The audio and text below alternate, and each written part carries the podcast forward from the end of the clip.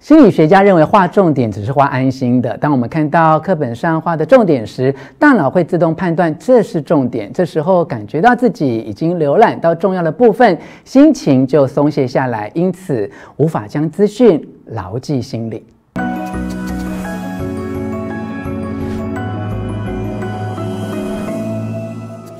我是吴若权，欢迎来到幸福书房。邀请还没有订阅的书友按下订阅的按钮或小铃铛，免费订阅我的频道。如果你读过我之前出版过的作品《从前有个笨小孩》，或看过其他相关新闻报道，就可能会知道我从小就不会读书，连高中都没有考上，一直到大学以后，我才摸索出正确的读书方法。突然明白过去的自己浪费了多少时间与青春在死读书或读死书上面，同时又有一种恍然大悟，说：哇，原来我国中、高中时期那些资优生都是这样念书的，难怪他们那么厉害，会玩也会读书。接着就是一阵后悔莫及的不胜唏嘘，所以我一定要跟你分享我最近读到这本书《拿高分的科学读书法》，书中条列许多经过科学验证、确实有效，不仅学生可以在考试拿高分，也能彻底改变上班族人生的科学读书法。马上来看看我为你整理出的三个重点哦。一、删除传统错误读书法；二、透过大脑回想拿高分；三、利用黄色小鸭教中学。如果你也能早点学会这几个重点，无论是学生为考高分而读书，或上班族想透过阅读增加自己的专业或知识，都会有如获至宝的收获。所以，也要请正在看这支影片的师长或家长，等等看完影片之后，转发给正在求学的孩子们，让他们。不要再重蹈覆辙，别再走我以前走过的冤枉路哦。好，首先来看看第一个重点：一、删除传统错误读书法。通常学校老师会很认真教课，但不是所有老师都会传授学生正确的读书方法。而且很遗憾的是，传统的读书方法有百分之九十以上都是错误的。美国肯特州立大学收集过去所有关于读书方法的论文，试图挑选出真正有效的学习技巧。研究结果显示，很多传统的读书方法都被证明是无效的。哎，有趣的是哦，这些被证明无效的读书方法都是我国中时期最常使用的，难怪我连高中都没有考上。缺乏效率读书方法有很多种，其中我受害最深的是画重点、背口诀、反复阅读。哦，第一项经过科学证实缺乏效率的读书方法就是画重点哦。用荧光笔或红笔在课本与参考书上画出重点，可以说是人人都用过的读书技巧。不过，大多数的心理学家都认为画重点只是画安心的啦。画重点之所以无效，是因为画重点无法帮助我们将资讯。牢记心里。当我们看到课本上画的重点时，大脑会自动判断：哦，这是重点。这时候感觉自己已经浏览到重要部分，心情就松懈下来。到这边还没有什么大问题哦。真正的问题是，大脑会因为画了重点感到满足。在这个阶段，大脑所做出的只是筛选出重要资讯，尚未意识到这些内容需要记住，所以就无法将书中的内容。牢牢记住，哎，第二项被科学证实为无效的读书方法就是背口诀哦。例如，二的平方根是意思意思阿姨散步了，也就是一点一四二一三五六。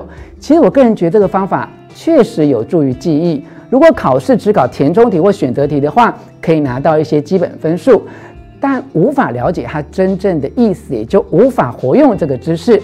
以前的考试哦，使用强调死背的读书法，或许还会有点效果哦。但是现在学校考试中，单纯测验背诵知识的题型越来越少了。如果只用背口诀的方式学习，就无法应付题型越来越活化的考试。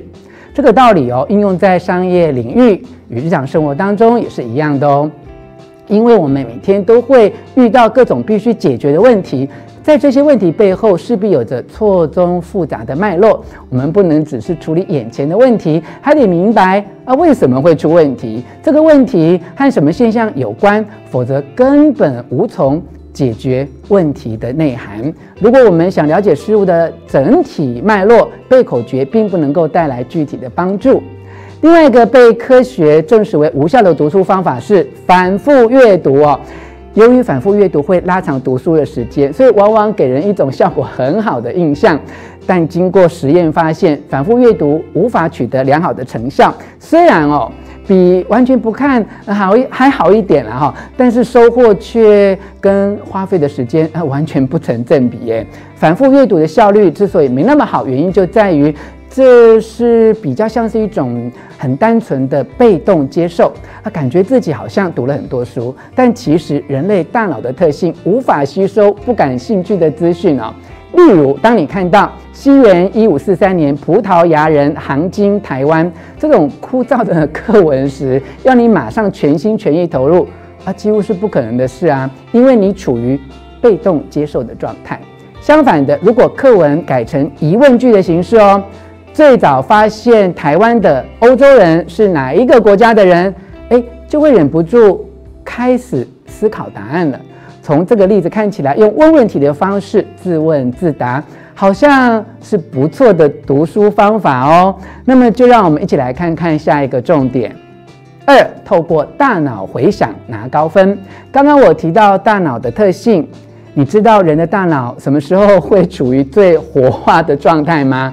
其实哦，就是大脑正在回想的时候，最能够有效地将资讯深深刻在脑海里。学校里的考试很多常被诟病哦，但从科学的角度来看，让学生反复参加模拟考，不只可以习惯考试的气氛，还能帮助学生回想必要的资讯。越努力回想，大脑就越能记住。如果学生在模拟考的时候没有表现好，但会利用这个机会好好的回想，找出正确答案，下次正式考试的时候就有可能成为师生眼中一匹后来居上的黑马。哎，其实哦，准备参加任何考试之前，都可以主动采取回想的方式来学习，不用等到学校模拟考。你光是靠自己就可以随时对脑中的记忆进行随堂考。你可以将想要记住的资讯转为考试的形式，测试自己记忆的程度。这个方法在心理学称为提取练习。